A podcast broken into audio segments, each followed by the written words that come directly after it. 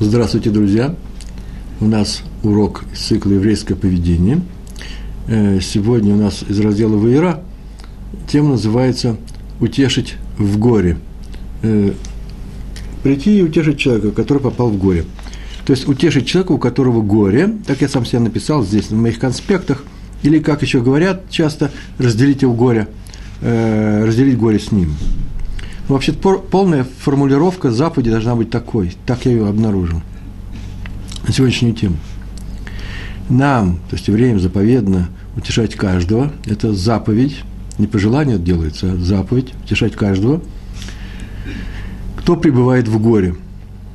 И особенно того, у кого умер близкий родственник. Мы обязаны посетить его, утешить, одобрить, приободрить. И говорится, и мы об этом будем говорить, что это одна из самых больших заповедей Торы, одна из самых больших.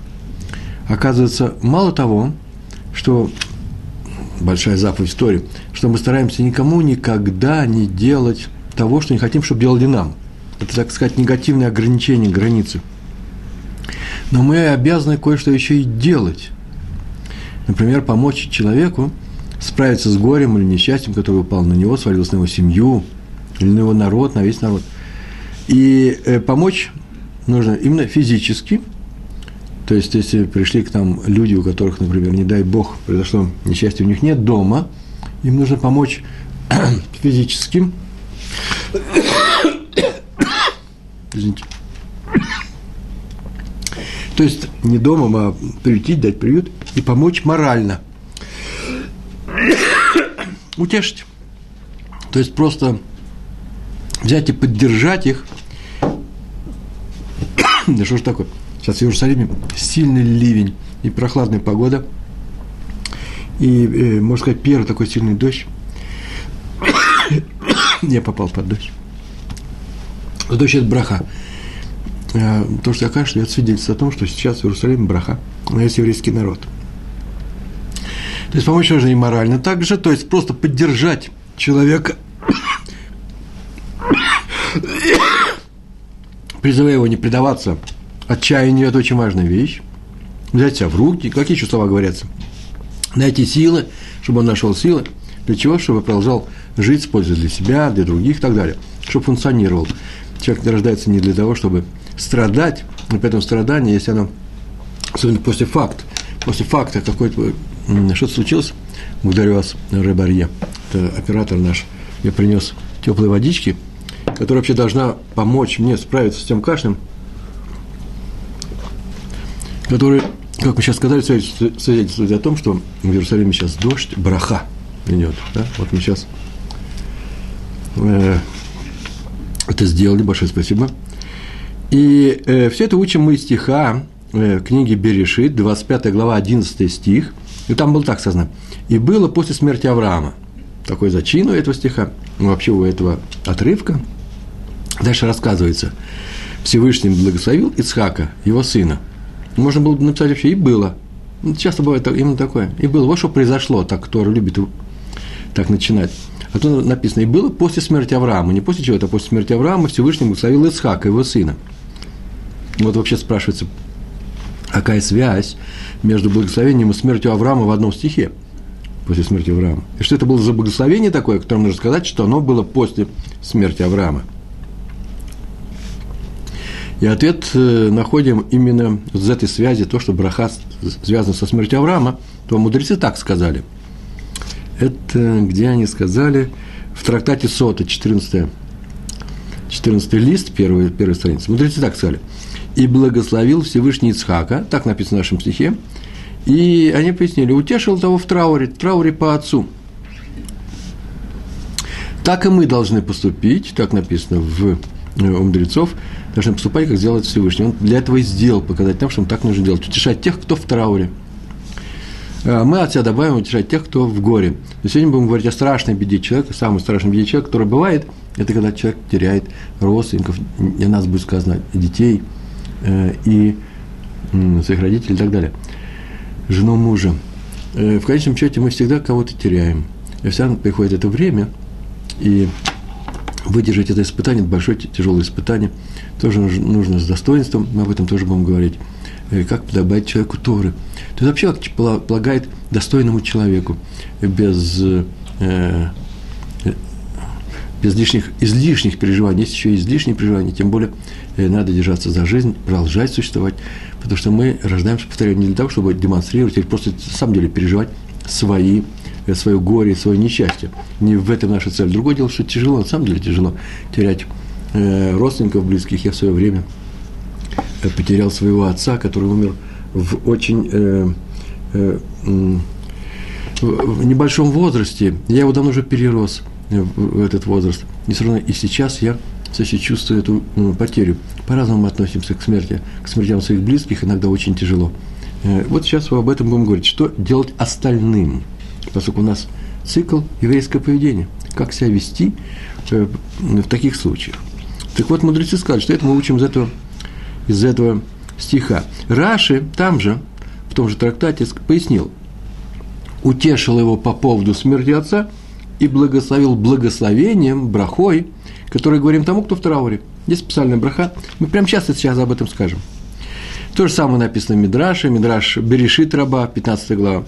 Там так сказано. Сказал Раф Шмуэль Бар Нахман. Даже Всевышний утешает того, кто в трауре. Агашем, даже Всевышний. Как написано в книге Берешит, 35, 35 глава, 9 стих. «И показался Всевышний еще раз Якову по его возвращению с Падана Рама и благословил его». Еще раз показался, это значит, он пришел, он наместил. Что это за браха? И раби Йонатан – в этих словах э, Рав Барнахман, Амора приводит слова раба, раби э, Йонатана, сказал, он произнес благословение тому, кто в трауре. Он был в трауре, потому что у него умер, э, э, умер, э, умер Исхак, а его отец. Так вот, эта тема настолько важная, она не часто встречается, чтобы реже это было, настолько важно, что я решил посвятить этому целый урок, Почему? Потому что из-за важности темы, не из-за частоты ее появления. Так вот, посвящаем. Какая браха? Браха, я ее скажу по-русски в переводе, моем, в моем переводе, нужно произнести такую вещь. Пусть Всевышний, а маком там сказано, пусть Всевышний утешит вас со всеми пребывающими в трауре по Циону, Иерусалиму, Иерушалаем. Те, кто в трауре по уничтожению еврейского храма Иерусалима, с храмом. Формула очень непростая, крайне непростая. Если мы знаем, что человек находится в таком состоянии, у него недавно умер близкий родственник, повторяю, это родители, это дети, э, это братья, сестры, также. Э, и тогда нужно прийти, искать эту формулу. Он должен, он сидит по еврейскому обычаю Шива, сидит на низком, на низком месте, он не сидит на... Вообще он должен на земле сидеть, сидеть не на стуле, не на высоком месте обычном. Как это делаем мы 9 ава? Мы тоже сидим до полудня, и вечером до полудня все время сидим ниже, э, показывая, что мы находимся сейчас в трауре. То первые дни, потом, скажем, сколько дней, первые дни э, человек э, сидит, ему готовят еду, он сам себе еду не готовит, он свободен от всех заповедей, ему не надо ходить в синагогу, ему не надо молиться, он находится в трауре. И это независимо от того, как он относился к своему отцу, к своей матери. Так положено ему. А мы, как положено остальным нормальным евреям, приходим его утешаем. Приходим посидеть с ним, утешить. Э, слова хорошие сказать нужно о покойном, э, если мы знали его. Ну, всегда есть такие слова, мы всегда их знали. И после чего произнести, хотя эту формулу, эту формулу, что Всевышний, Он, да, утешит вас, видите, во множественном числе, даже там один человек сидит, утешит вас, э, вместе со всеми, кто э, пребывает в трауре по разрушенному храму Цион в, в Иерушалайме. А теперь несколько историй, которые вот я подготовил сюда. Истории, э, может быть, не такие фактурные. Откуда я знаю? я так решил, что они не фактурные, потому что обычно фактурные, красивые, цветные, запоминающиеся истории я привожу в Йом-Шини, в Йом-Шлиши, или как сегодня, понедельник, вторник, в, э, в своем блоге в Толдотру. И ну, такой анонс, спешите, спешите, или сегодня будет лекция на такую тему, вот история оттуда, или спешите, спешите, через несколько дней вывесят уже для записи, чтобы скачать файл, видеофайл, и там эта история оттуда. Знаете, история, я немножко э, э, пишу не конспект, но все-таки устная речь отличается от письма. Иногда прям даю конспект, прямо от отсюда, вот беру отсюда в электронном виде, э, впечатываю в свой блог, ну, немножко вот редактирую, так все это идет. Так вот, сегодня у меня ничего особенного такого нет. Уж тема больно печальная. Но все равно не уходите, потому что сейчас, может быть, что-нибудь новое узнаем. Ладно, да? А если вы со мной, все можете написать э, мне вместо вопроса, например, письмо Рэб Ровен, продолжайте, пожалуйста, мы с вами. Утешьте меня, потому что я иногда думаю, что я один тут сижу. Я и техник, техник Ария. Спасибо. Так вот, в 1964 году случилось страшное несчастье. Не хотел вас расстраивать, но э, в, этом, в том году утонули 9 девушек из семинара Бет Яков, э, который находится в местечке Бер Яков. Я там был, там семинар проводят для русских в этом э, городе. В этом семинаре был. Семинар – это некоторая территория, где есть пнемия общежитие, и есть лекционные залы, и там девочки вообще-то живут. Вот, например, наша девочка, Мина Пятигорская, сейчас живет в Офаким, такой город на юге. Там иногда их туда стреляют, иногда, если вы знаете, иногда они приезжают домой, от обстрелов иногда там они остаются, и там живут в общежитии, и примерно, она уже не, в пер, не первый год там живет, два года она там прожила или год, надо спросить. Э, главное, что каждую третью субботу или четвертую, не помню, она приезжает к нам, проводит у нас. А там они проводят и субботы, и поют там, и их там кормят, и учатся. Очень интересно, подробно учатся. Серьезно учатся. Вот такой же был семинар в Бер Якову. Семинар Бет Якова называется. Э, система Бет Яков. И этот семинар выехал на море, наверное, на отдых к морю, наверное, уже было летом дело, ближе к лету. Сидели девушки на пляже в Тель-Авиве, на обычном пляже не где-нибудь на диком, а на серьезном пляже, там, где раздельная, раздельная э, территория для э, мужчин и женщин. У нас нельзя, вы же знаете об этом, находиться в голом виде вместе. Но в купальнике это есть голый вид, да? И так далее. И вдруг пришла огромная волна и смыла группу девушек в море, все утонули. Что страшная вещь была. И надо вам сказать, что вообще такого никогда не было. Не было таких волн, чтобы унесли людей, сидящих на берегу, в ясную, нормальную, спокойную погоду. И глава семинара Раф Муше Якобзон впал в жуткую депрессию. Он э, не спал, он не ел, он заперся на дней в своей комнате, ничего не ел. И считал, что он виноват во всем. Вот такой был большой удар. Было понятно, что это наказание с неба. Почему? Потому что довольно необычная смерть была. Таких волн не бывает в Израиле – и никаких утешений э, Раби Моше Якобзон не принимал. И э, к нему прибыл старый его друг, Раби Шлома Вольбе, известнейший и лектор, и учитель, и автор статей по воспитанию. И все его знают, и давно уже пора переводить такие книги на русский язык. Очень крупный раввин. И стал уговаривать выйти его из состояния, ну, депрессии, как можно сказать, доставать его оттуда, а самое главное – отказаться от самообвинений, потому что он ни в чем не виноват. И Рав Вольбе провел у него несколько дней. Но это не помогало. Ничего не помогало. Он находился в состоянии жутком. И тут прибыл Раби Яков Исроэль Коневский, Стальплер, 64 год. Стальплер приехал, стал его утешать.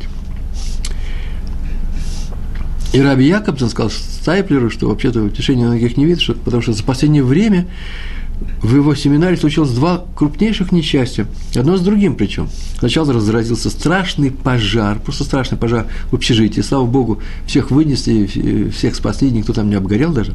А теперь утонули ученицы. И он знает, что его вину тут никакой нет. Но уже очень неожиданные знаки получены с ним. Так сказал, неожиданные знаки, сим, э, симоним о чем-то мне говорят сверху, что-то нужно делать. Так сказал. Кстати, Раби Яковлев сам был крупный раввин, мудрец, воспитатель, талмудист. Если он сказал, что есть симоним, на него каким-то образом действует, он не знает, как их прочитать. Хорошая тема у нас, нет? Важная. Потому что многие жизни, в жизни своей ищут симоним. Что сказал Стайплер? Стайплер сказал, нет тут никаких симоним. Семинар, который, я прям читаю фразу, потому что я ее переводил, семинар, которым ты руководишь, Он спасает девочек, иначе они погибли бы на духовном уровне. Так вот, есть, есть такое правило. Когда делают добрые дела во славу, во имя Торы, никогда не смотрят на симоним. Запрещается на них вообще обращать внимание. А закончил так. Возьми себя в руки, продолжи свое дело. Это очень важно. Что касается симоним, я прямо в себя это вывел просто болтом, э, э, круп, э, жирным, э, жирным сделал э, шрифтом, то никто по-настоящему не знает, что они означают, а поэтому на них не смотрят. Я небольшой учитель, я немного чего знаю в этой жизни, тем более в Торе. Но я знаю, что Стальпер сказал, что во всех таких случаях на симоним никогда не смотрят. Э, особенно в горе. В горе не надо искать указания с небес. Я же сказал уже, это, это я взял из книг. Рано или поздно все умирают. Через это нужно пройти. И нельзя сказать, что это наказание. Человек умирает не из-за наказания чего-то. Мне когда говорят кого-то, мне иногда говорят, ну, конечно, как же, а вот часто спрашивают, каждый день или каждую неделю. Мне задают те вопросы, которые я уже ответил 185 тысяч раз. А что делать с детьми, которые умирают в детском, э, в юном возрасте? Кому это наказание? Я же по привычке говорю, что это наказание для родителей. Или наказание, или еще что-то. Не знаю я. Я вообще не знаю, что такое наказание в данном случае. Но Стапер сказал, что в этом нет знака. Это естественно нормальная жизнь. Другое дело, как к этому относиться, что с этим делать. Это испытание для человека, вне всякого сомнения но не обязательно срочное наказание. Или указание неба на то, что нужно сделать, что нужно предпринимать. Я знаю, люди очень увлекаются разными мистическими течениями, или, по крайней мере, на таком житейском уровне. Он идет и считывает симоним, что у меня случилось в моей жизни. Вот то-то сделал, тут автобус опоздал, а там, например, я не знаю, э, лишние деньги нам прибавили к зарплате, еще что-то. И вот среди таких симоним он как, как делает слалом, да, так он все время куда-то как на лыжах э, бежит. А Стальпер сказал, на Симоним внимания не обращают. Я думаю, достаточный урок хотя бы для того, чтобы эта история, для того, чтобы выучить это правило. Откуда Стальпер это знает, он сказал, по-настоящему в наше время никто не знает, что это означает. Я думаю, тут даже не надо искать источника. Второй рассказ. Ученик Ешивы Хеврон рассказал.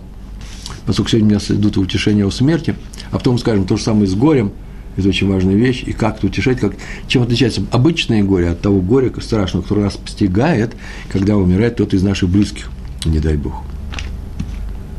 Ученик Ишивы Хеврон рассказал, когда умер его отец, это его рассказ, мать впала в такое отчаяние, что отказалась принимать людей, э, которые пришли ее утешать. Ведь это их мецва, да? Она не хотела принимать, закрылась в своей комнате, ни с кем не разговаривала наша заповедь прийти и утешать человека, а вообще-то его, ну не заповедь, а совет большой принимать э, людей. Э, Причем потому что нельзя, во-первых, закрываться в своем горе, сейчас мы увидим, э, об этом как раз и рассказ, а главное, что надо дать людям тоже возможность поддержать тебя. Это потому что функция наша, наша э, функция нашего народного тела. Мы же как одно тело, как еди, единые мы. Исраиль. И поэтому никто не может уйти в своем горе или в своей радости потихонечку в сторону там это переживать. Так иначе она не, не смогла преодолеть себя, и она закрылась. И пришел утешить молодого человека, ее муж умер, да, у этой женщины, а у, молодого человека, который это рассказывает, ученик Ежева Хеврон, э, он сидел тоже Шива, и пришел его утешить его учитель Раби Гирш Полей, знаменитый, знаменитая семья, Полей – это вообще раввины, по крайней мере, здесь у нас в Израиле. И он пришел его утешить, и тот сказал, что мама вот закрылась, и женщины не, мог, не, не могут к ней пройти. Он всяких церемоний подошел к двери, начал туда стучать, попросил ее принять. И она его приняла. Вообще мужчина к женщинам не ходит. Но он равин, он вошел в эту комнату, он там сидела на кровати, он взял стул, поставил напротив и начал плакать и начал плакать настолько громко, отчаянно, и так ему было плохо, и она стала с ним плакать, и это продолжалось вообще какое-то долгое время, не одну секунду, и после чего она отошла и начала с ним разговаривать. Он был первый, с кем она начала разговаривать. А на следующий день, утром, она открыла дверь и уже принимала всех, кто ее пришел утешать. Вот и все, что сделал Раби Гирш Полей. Он просто плакал с этой женщиной. И на самом деле он страдал. Почему? Потому что он знал этого ученика, Это был его ученик, его отца. Раби Арье Левин. Он э, вообще-то известен был многими вещами, и каждый раз вообще можно рассказать тему нашего урока и все сказать, о, этим раби, э, раби Арье Левин, иерусалимский праведник, прославился, он, это была одна из его самых таких замечательных черт его натуры. В частности, он себя навещал тех, кто в трауре. Обязательно, это он делал обязательно, несмотря на трудности, сопряженные с, с, с такого рода действием. Сейчас увидим, э, какие трудности здесь бывают. Вообще-то он объяснял, у него еще было объяснение. Он был крупнейший мудрец. Он так объяснил. Когда, почему так делать нужно, почему нужно навещать э, людей и утешать тех, кто в горе. Он объяснил, когда у человека умирает близкий родственник, он не только погружается в горе, ему не только больно, ему не только... Вот прям это слово я хочу сказать, ему еще и обидно – Обидно, что это случилось именно э, с ним, потому что испытанию подвергается его вера во Всевышнего. Вот о чем сказал Раби Ария Левин. Ибо человек может решить, что смерть вообще родственника, она не, несправедлива. У него умер отец, он еще мог жить и жить, делал добрые дела. Он был добрым человеком, за что его взяли к себе на небо. И поэтому человеку нужно не только утешить, как сказал э, э, Равин Левин, а его нужно поддержать в нем веру в, в Творца – это очень важная вещь, чтобы он не опустился в своей вере. Почему? Потому что это не просто пожелание, ой, кто-то опустился в своей вере, а кто-то поднял в вере. Нет, это то, чем жив человек. Так сказано в Коэле, весь человек – это страх перед Всевышним. Вот что такое человек, определение человека? Это страх совершить грех. А это может сделать только тот, кто боится Всевышнего, а значит, он его признает, а значит, у него есть вера. Если нет этой веры, значит, он не будет э, бояться совершить грех. В крайнем случае, он будет бояться осуждения людей. И этого вполне недостаточно, э, никак недостаточно. На эту тему мы, я и писал статьи, еще и говорили, еще будем говорить.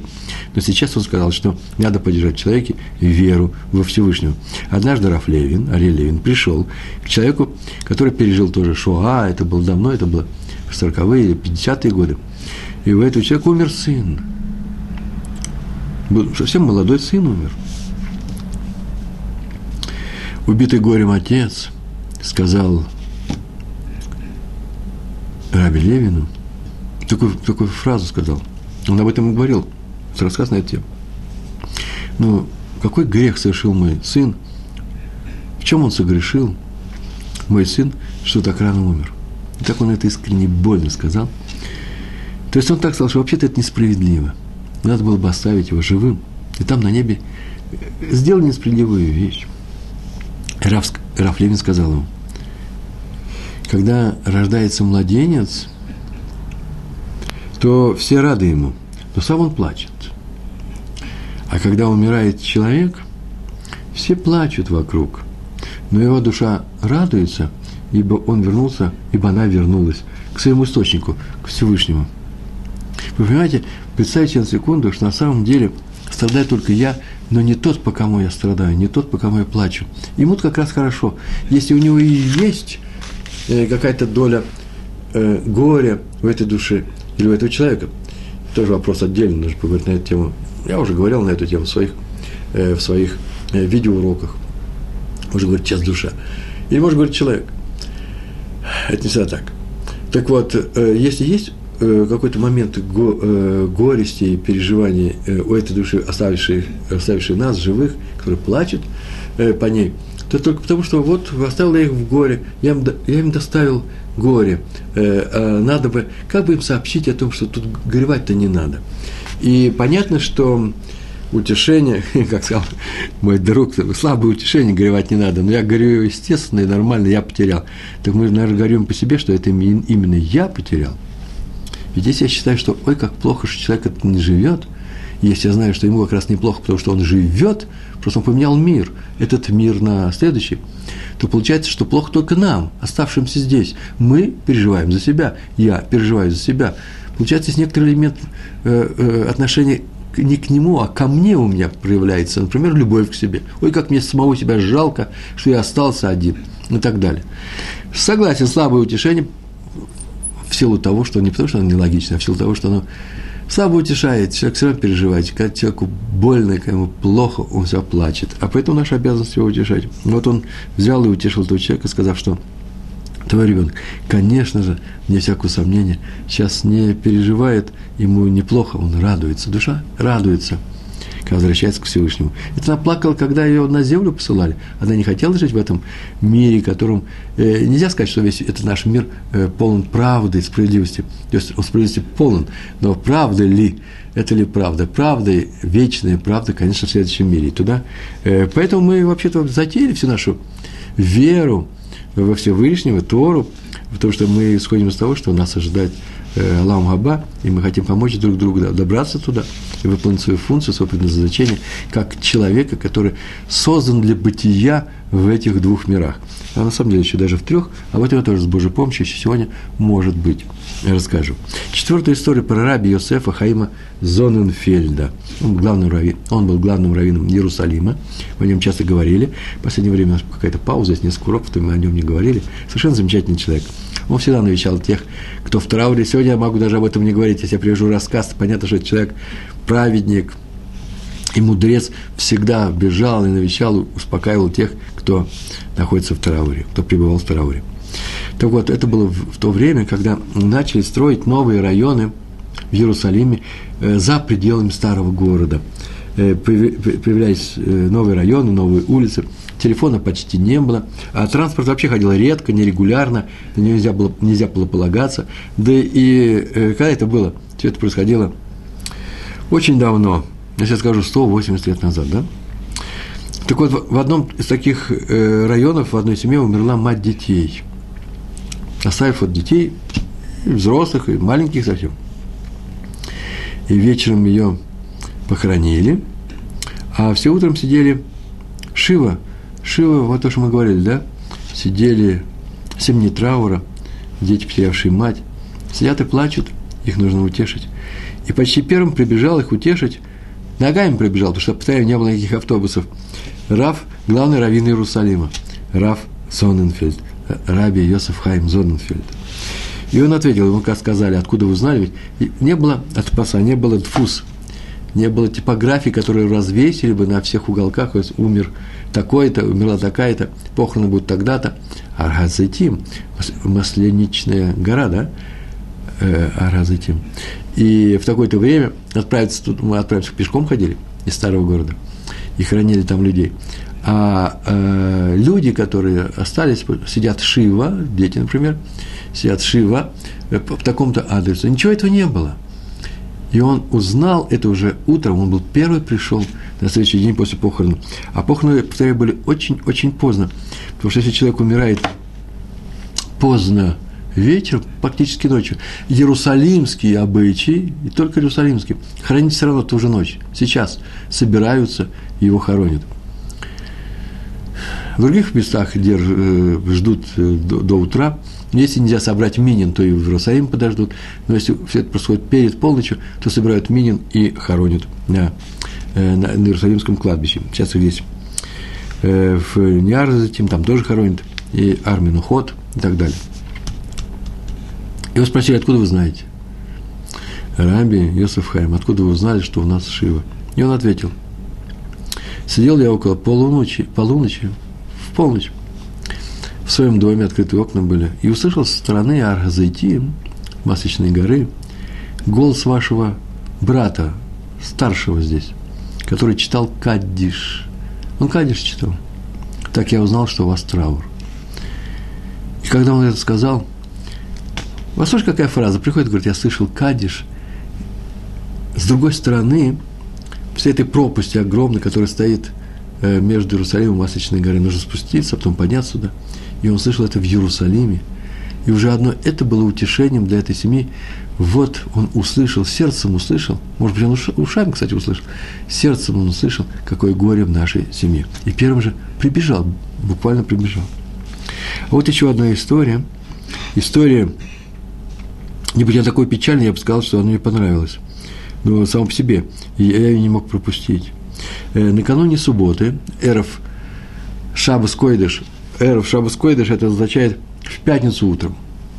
Накануне субботы, 22 кислого 1952 года, я перевел это на наше летосчисление, умерла в Иерусалимской больнице жена раби Ильяу Элезера Деслера.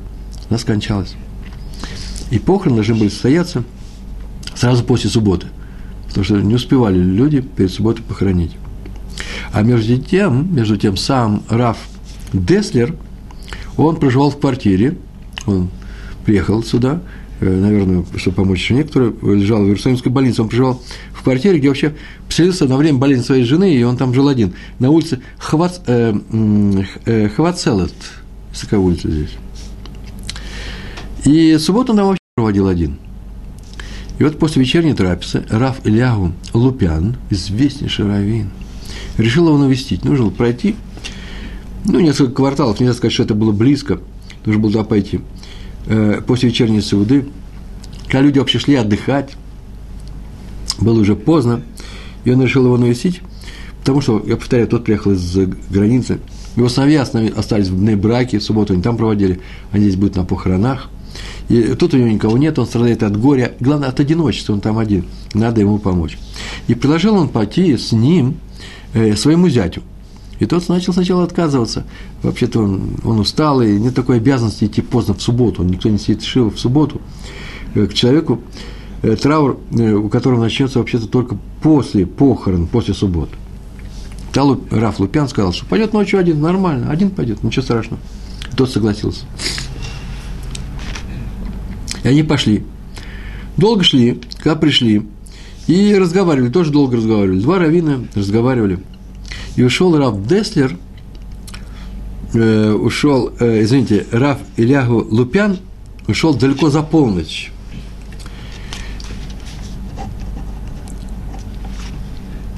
А в дверях Рав Деслер сказал Раву Лупяну, провожая его, он так сказал, никогда за свою жизнь, я тебе обещаю, Блинедер, никогда не забуду тот хесед, то хорошее дело, которое ты сделал со мной сейчас. Пришел вовремя сказал самые верные слова и спас меня от одиночества. Это прям тут же, после этого разговора сказал, если бы ты знал, как ты пришел вовремя – в субботу ведь не приходит, не навещает, а приходит в другое время. А э, это и не было, э, не было утешением. Э, субботу этого не делают. Э, но поговорил он с ним, и говорили не очень долго. И главное, что он пошел сам, будучи пожилым, очень пожилым человеком. Он сказал, я пойду один, если ты не хочешь меня провожать, потому что ему обязательно надо помочь. Это значит, правильное утешение он сделал. Еще одна история.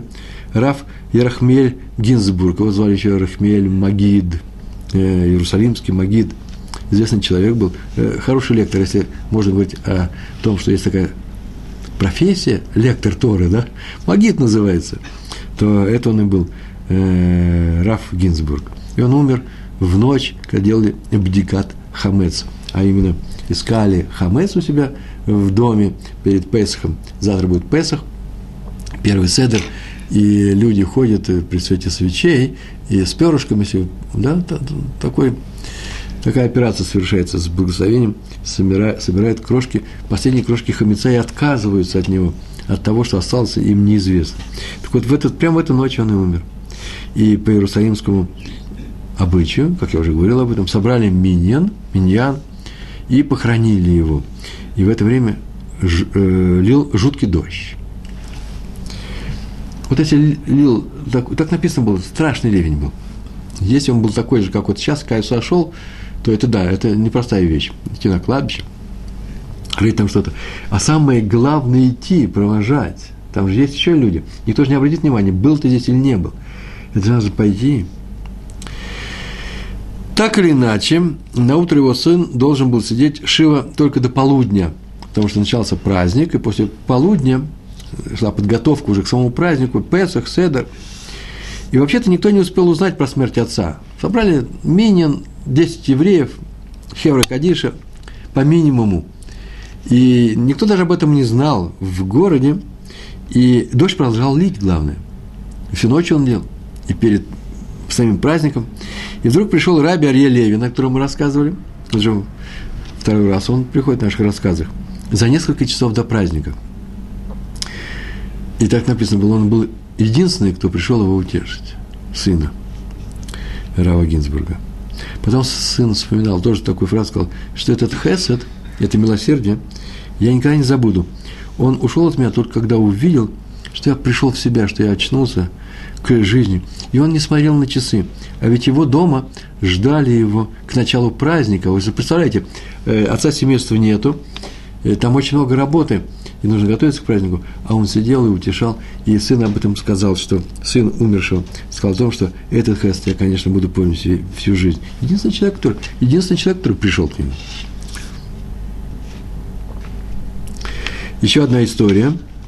Один из жителей Иерусалима вспоминает, что когда умерла его дочь, полная праведница, так было там написано, которую все люди вокруг, вокруг любили, к ним с утешением в эту семью пришло очень много народу. Люди шли э, постоянно все семь эти дней, утешали, потому что сами плакали, потому что девушка была необыкновенная. Но он, так он вспоминает, помнил только слова утешения, сказанные одним человеком, а именно Раби Исыром, Исаром Залманом Мельцером. Вот они остались у него в памяти – это, наверное, очень важная вещь. Надо и говорить это так со всеми людьми, чтобы уже если запоминалось именно вот эти слова э, каждого нашего разговора, особенно такие, я бы сказал, ударные, э, главные слова, слова утешения, слова э, ободрения, или слова, ну, например, лектор, если он дает лекцию, нужно ее так, я так думаю, нужно дать так, чтобы осталось у самой главной, или главной фраза, или главная тема, слова остались в памяти у человека. Э, и на самом деле я считаю, что самая удачная лекция – такая, когда мне говорят, а вы знаете, мы с вами встречались там много лет назад в таком-то месте, такой был, такой-то был семинар, вот что вы тогда сказали. Ой, я говорю, значит, я могу уже записать себе э, в актив эту лекцию, по крайней мере, одна э, лекция мне, мне удалась, почему-то, что кто-то запомнил слова, если они правильные. То же самое и здесь. Слова, которые сказал Раби Исер Залман – Мельцер. А что он сказал? Он сказал такую простую фразу. Не надо убиваться, вырастать с дочерью на время. Пройдет несколько десятилетий, это его слова, несколько десятилетий, и вы снова с ней встретитесь. Если, конечно, раньше не произойдет хиат гамитим, восстание из мертвых, и тогда она придет к нам. А так натуральным образом, естественным порядком. Э, люди э, переходят в духовный мир после своей смерти, там вы встречаетесь. Такие слова он сделал утешение. Сейчас мы над этим поговорим. Очень непростые слова, насколько они вообще способны утешить. Человека который они утешают. И еще, когда умерла маленькая девочка одного из его учеников, Раби Мельцер сказал ему, своему ученику, одну фразу сказал, и она запом... запомнил тоже им э, навсегда, как кто сказал, на все время запомнил. Это, конечно, горе большое, но знай, что евреи Европы даже не знают, где похоронены их дети – это было после Шуа, после катастрофы. Э, тоже я не знаю, насколько это утешает э, нас с вами. А, и добавил такую фразу, вот еще добавил, это не на одном лице, это на втором. И знаешь, что ты второй, кому я эти слова говорю. Евреи Европы даже не знают, где похоронены их дети. Была катастрофа. Ты второй, кому я это говорю. Первый от меня это услышал мой сын, когда у него умерла дочь. На самом деле, тяжелые очень слова. И после таких слов еще больше плачут. Кстати, между прочим, вот есть такое утешение. Смотри, сказать даже, там даже горе даже больше, чем твое. Это недавно разговаривал с своим другом. И он мне обратил, обратил мое внимание на одну вещь. Очень часто люди, когда говорят о тяжелом положении, в котором они оказались, э, здесь не о смерти разговор, а вообще просто о тяжелом положении – один другого утешает таким образом, смотри, а другим еще хуже. Другие еще попали в еще большую, э, у них еще большие проблемы. А я в свое время так написал, посмотрите, что мы плачем, что у нас денег не хватает, что у нас с работами плохо, что что-то у нас происходит. Но ведь так как мы жили, еще мало какое поколение жило евреев до нас, были великие праведники, великие шивы, и все они просто э, э, голодали, и э, одежды никакой не было – это вот страшная нищета и страшное богатство именно духовного, э, э, их духовной жизни. То есть, смотрите, я говорю, было хуже. А вот он говорит, что, это такое еще? Это разве слабое утешение? Говорит, что посмотри, у других горе больше твоего. Это плохо, что у них горе было больше моего.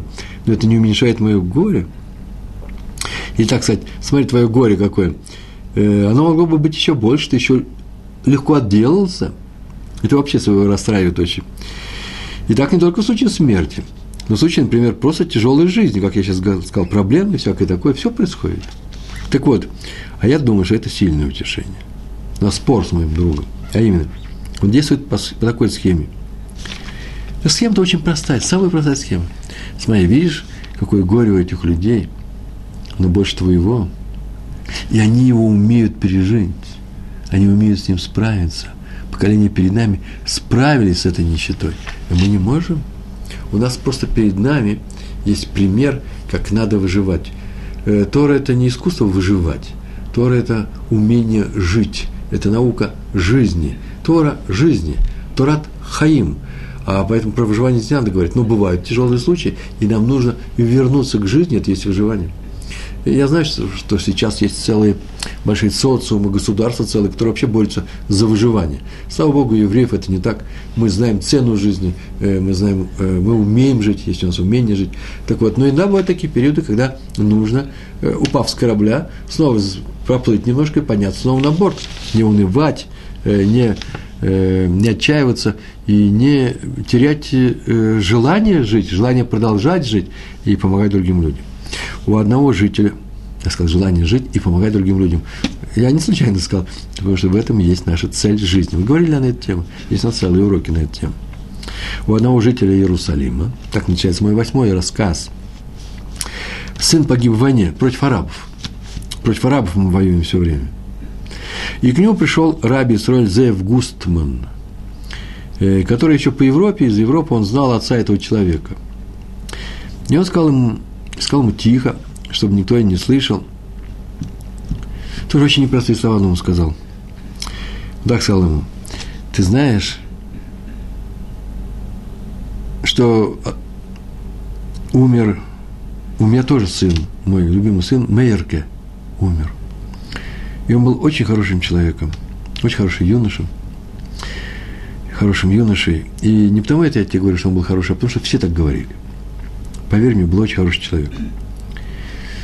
Так он его стал утешать, а потом сделал паузу и говорит, так вот, я тебе сейчас расскажу, как немцы его убивали. Раф Гусман, оказывается, всю жизнь эту картину видел перед собой.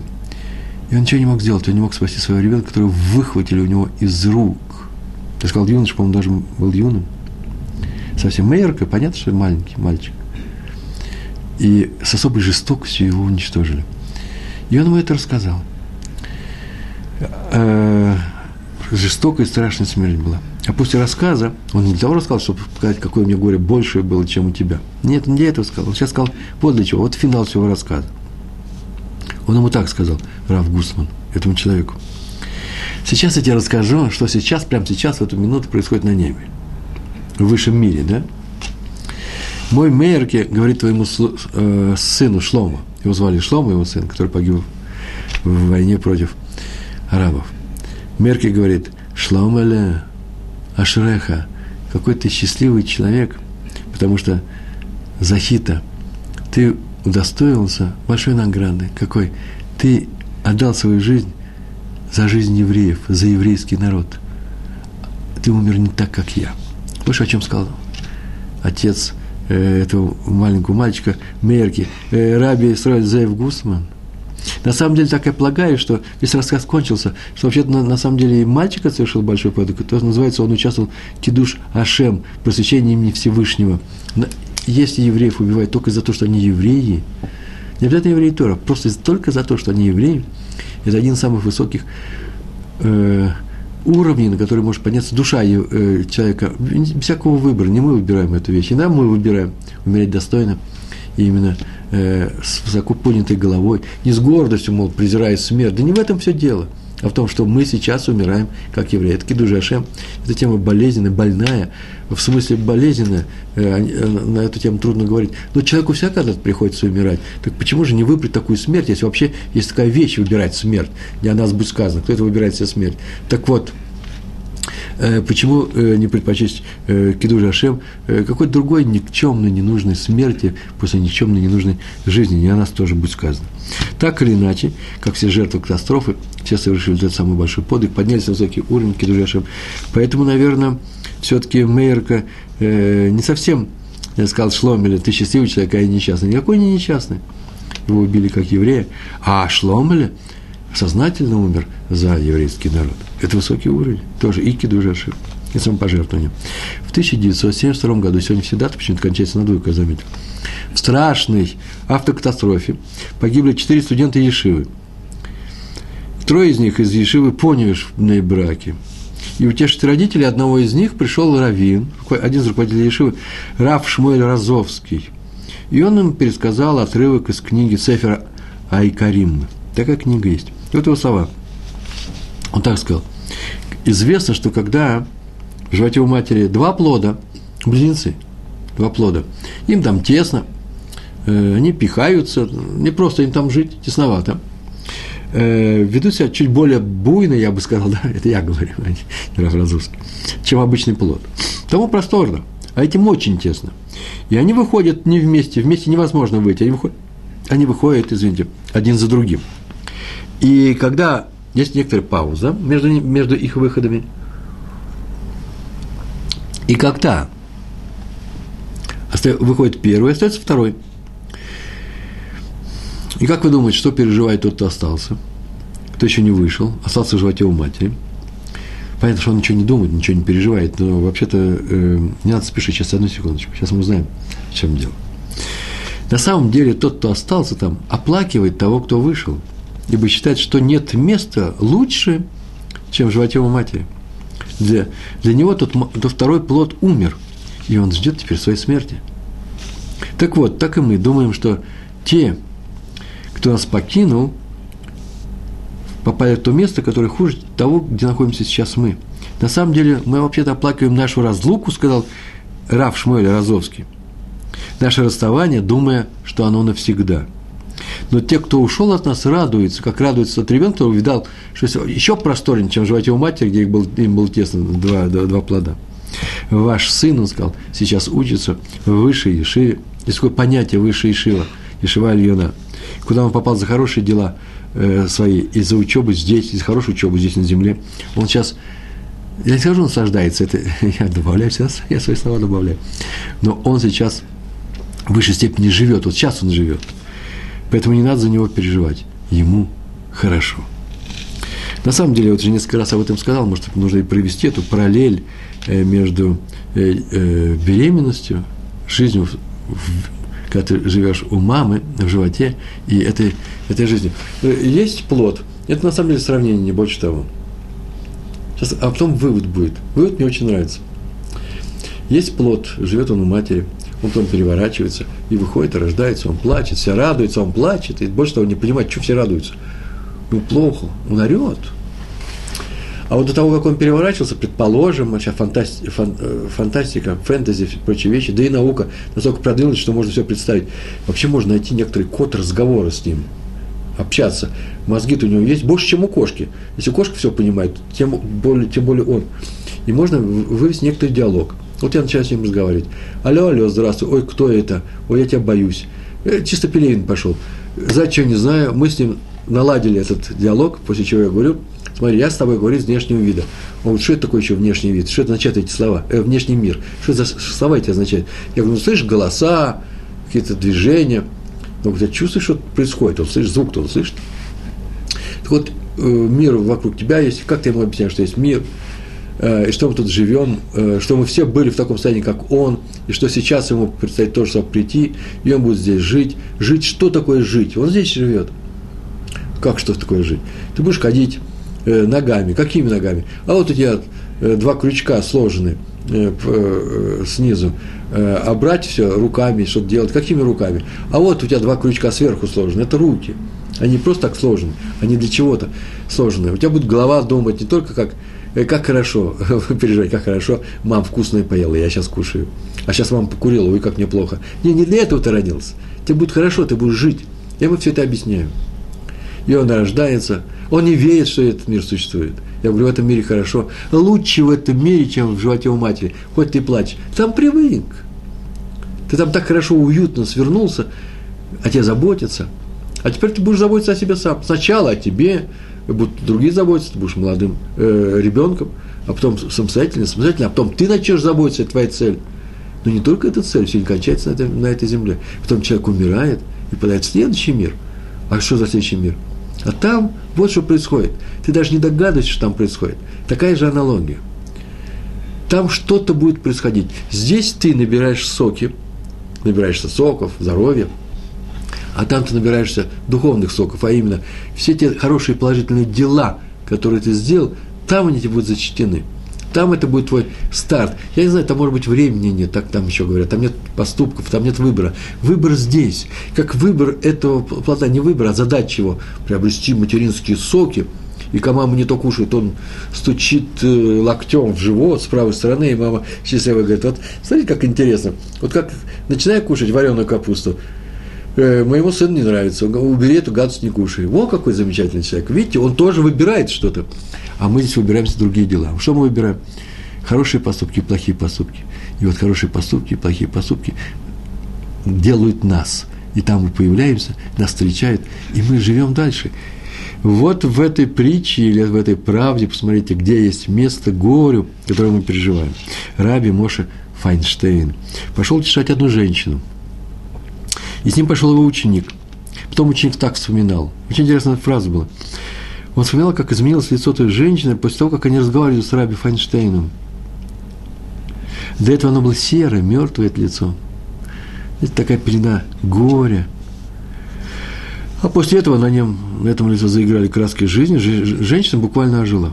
И после ухода Раф сказал ученику, вот шли они, и Раф Эйнштейн сказал, и ехали в машине. Он сказал, ну, надеюсь, что мы выполнили заповедь как положено, утешили ее.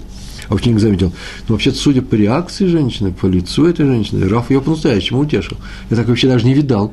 Человек из небытия вернулся к жизни. На это Раф вздохнул и сказал, ну, Алвай, Алвай, дай Бог-то, ведь никто не знает, что происходит на самом деле в сердце человека. Так, такую фразу он сказал. Отсюда вывод. Мы не должны обманывать себя тем, не надо себя обманывать тем, что исполнили однажды заповедь по высшей э, мерке. Ну, если судить по словам или по э, лицу, или по действиям человека, к которому мы пришли, чтобы выполнить заповедь. Такие заповеди, как навестить больного – утешить человека в трауре, э, поздравить другого с радостью, кстати, между прочим, да, рождение дочери, свадьба. Мы даже, он радуется, он говорит, о, как хорошо, спасибо, он сияет. На самом деле мы не знаем, что у него происходит, но нам надо стараться делать все эти заповеди по максимуму и не оценивать свой поступок, судя по его реакции. Так нас научил Раби Муше Файнштейн. Ну, еще несколько слов, у нас осталось 7 минут важного разговора, и сейчас я скажу некоторые, некоторые места – о некоторых, э, некоторых о, о том, что я сейчас я читал, записал, ехал в автобусе, жуткий дождь шел, я э, этот материал э, компоновал. Тут много у меня от руки написано. Написано в трактате «Брахот», лист 6, я его переводил в свое время, теперь надо издать, давно пора издать. Э, лист 6, э, страница 2. Там так написано, про утешение. Лучшее утешение, у человека, у которого сидит трауре, лучшее утешение – это молчание – молчание. Мы должны прийти и молчать. А Маарша, великий комментатор, он так сказал, великий учитель, он так сказал, вообще-то пришел, нужно это понимать так, пришел утешить, молчи. Пока тот, кто в трауре, первым не заговорит с тобой. То есть, вообще два действия, две заповеди. Сначала мы молчим, всем приходим и молчим. А потом, когда он заговорит, мы его утешаем. То есть, если мы пришли, это я от себя добавляю, он уже говорит с кем-то, то уже слышишь, что он говорит, и поэтому начинаем утешать. Раби Йосеф Шалом Ильяшев, Шалита, он в своем комментарии на этот трактат, он так написал, вообще-то есть объяснение, почему так нужно поступать. Мы не знаем ведь, что на сердце у человека. Сейчас, как только сказали, сказал Раф Файнштейн. Человек, который в горе. И сейчас он начнет речь, и мы из этой речи узнаем, что у него там на сердце, о чем можно говорить, и можем поддержать разговор на эту тему. В наше время так поступать трудно, поэтому делаем так. Сначала молчим, приходим, это обязательно, так написано, это заповедь, а потом, даже не, не дожидаясь того, что он э, заговорит или не заговорит, можно его начать утешать. Почему? Потому что главное – это утешить, достать человека из его горя. Это э, э, Раф Ильяшев добавил к тому, что мы почитали у Марша и в трактате Брахот. Э, Хофиц Хаев в своей книге «Ават Хесед» тоже написал не, слова непростые. У нас осталось пять минут, я, наверное, успею. Утешение – это вообще-то заповедь из класса, высокого класса. Хесед. Хесед – милосердие. Делать хорошие дела людям. И сослался на то, что так написал Рамбам, Маймонит, Илхот Авель э, в законах утешения людей, кто в трауре. Э, в третья часть, пункт 7. Он так написал. Утешение выше, чем посещение больного. Более высокий уровень. Почему об этом написано в трактате Сота? Есть такой трактат Вавилонского Талмуда, 14 лет с первой страницы, и в перке Дираби Ильягу. И э, более чем посещение больного. Теперь нужно вспомнить, почему посещение больного. Потому что больному ты делаешь хорошо ему вот сейчас, прямо сейчас, здесь. А когда ты, а когда ты так написал Хофицхайм, в пересказе Рамбама, а когда ты посещаешь человека, который сидит в горе, Шива сидит, и утешаешь его, на самом деле ты делаешь двойную вещь. Ты его утешаешь и делаешь хорошо его душе. О, не его душе, душе человека, который умер. Э, так сказал Хофисхайм. А вот еще он заметил, причем почему-то все пренебрегают утешением в адрес бедняка. У бедняка случилось горе, но он бедняк, к нему не ходит. А ведь надо наоборот, не со, и своим свидетельством э, сострадания прибежать к уважаемому или богатому человеку. Я не знаю, зачем это делается, из каких-то политических целей, не знаю, чтобы хорошо выглядеть, если мы от него зависим. Но в книге Таилим, в книге Таилим, в книге Псалмов царя Давида, Таилим 32, там так написано, «Коров Ашем, Ленишбере Лев». Тех, у кого разбито сердце Всевышний близок, близок он, поэтому должны утешать мы должны утешать, как Всевышний нас научил, тех, кто разбит сердцем, а не по его достатку, его состоянию. И можно прийти и принести формулу, о которой мы говорили. Пусть Всевышний утешит вас в воротах и так далее. Со с теми, кто э, э, находится в трауре по Сиону, горе Сион, Цион, Иерушалаем, и город Иерусалим. Но еще лучше принести слова, обычные слова утешения, которые идут от сердца к сердцу. Показать, что человек не один в горе. Вот о чем пишет Хофицхайм что он не одинок, что весь еврейский народ с ним. Отсюда, между прочим, возникло множественное число, так указывается здесь, множественное число самой этой формулы. Э, да э, Всевышний утешит вас со всеми остальными э, пребывающими в трауре. Вас, даже если вы говорите одному человеку, это очень важная формула. Человек сразу знает, что он, весь народ вместе с ним. И еще – есть такое правило, которое позволяет нам, ну, например, навестить больного, если мы занимаемся навещением больного, поддержать его, навестить по телефону вообще разрешается.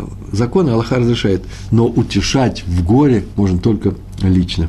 И последнюю фразу Рахмуша Франкфурт в его книге «Шева Птилот», он прямо на эту тему «Шева Птилот», это о тех, кто сидит Шева, написал, что вообще-то нельзя плакать больше положенного, нельзя пребывать в горе, как это сделал Яков, который там очень много десятилетий плакал по Иосифу, и нельзя, э, как сказано в наших законах, три дня сидят, э, три дня, э, э, семь дней Геспет, три дня э, Авель, он ничего не готовит себе, потом уже может готовить, 30 дней не стричься, но не больше. Не будь более жалостливым, чем Всевышний, который дал нам эти законы. А в той же книге, в книге того же автора называется, в книге другой, Арух Гашульхан, такая есть книга, там написано, что самое главное не жаловаться на суд Всевышнего, о том, что вот я потерял какого-то человека, и это несправедливо, он мог бы жить и жить. И нельзя человека поддерживать в этом, или говорить ему, ай, какая несправедливость произошла. Почему? Потому что э, э, такого человека мы потеряли твоего отца. И э, говорить вслух это, не дай Бог вслух так говорить. Есть такая вещь, спед, когда человек встает и начинает говорить слова над, э, над мертвым, могила или же у человека, который э, сидит в горе и начинает говорить о том, что э, какой был замечательный человек, э, умерший, это правильно. Но нельзя говорить, ой, какая несправедливость совершился. Или другие слова, как жалко, что он умер. Что же жалко? Больно нам, но не больше, не менее. Главное, что нельзя говорить, какая гзира тяжелая, хорошо бы ее отменить. Гзира – это тяжелое постановление Всевышнего. Жаль, что это произошло. Э, наша самая главная задача сегодня, и мы об этом говорили, если будет такая у вас заповедь, будет такая возможность, обязательно пойдем и утешить, утешить человека в горе. Если он, не дай Бог, э, потерял весь свой бизнес или часть бизнеса, он переживает, или у него или у него развелись родители, тоже большое горе бывает очень часто у ребенка, тоже нужно его утешить. А уж не дай бог, если кто-то пропал, кто-то кто-то скончался, надо в таком горе человека обязательно утешать. Почему? Потому что, а, тут еще была такая фраза, тот, кто плачет больше, чем нужно по мертвому, тот этим плачем призывает новую смерть в свой дом. Так было сказано э, в книге, которая называется э, в книге у Раумуша Франкфурта. Помогаем друг другу везде и всегда. Э, не обижаем никого, это первое правило. А второе – помогаем. А именно, например, помогаем э, э, в этой жизни преодолевать некоторые трудности. Помочь нужно человеку преодолеть такую трудность, как горе. И тогда горе в нашем народе будет меньше. С каждой нашей попыткой помочь другому, искренней попыткой, горе в нашем народе уменьшается. Соответственно, и нас будет ожидать меньшее горе. Будем давайте жить без горя. Большое вам спасибо. Всего хорошего. Шалом, шалом.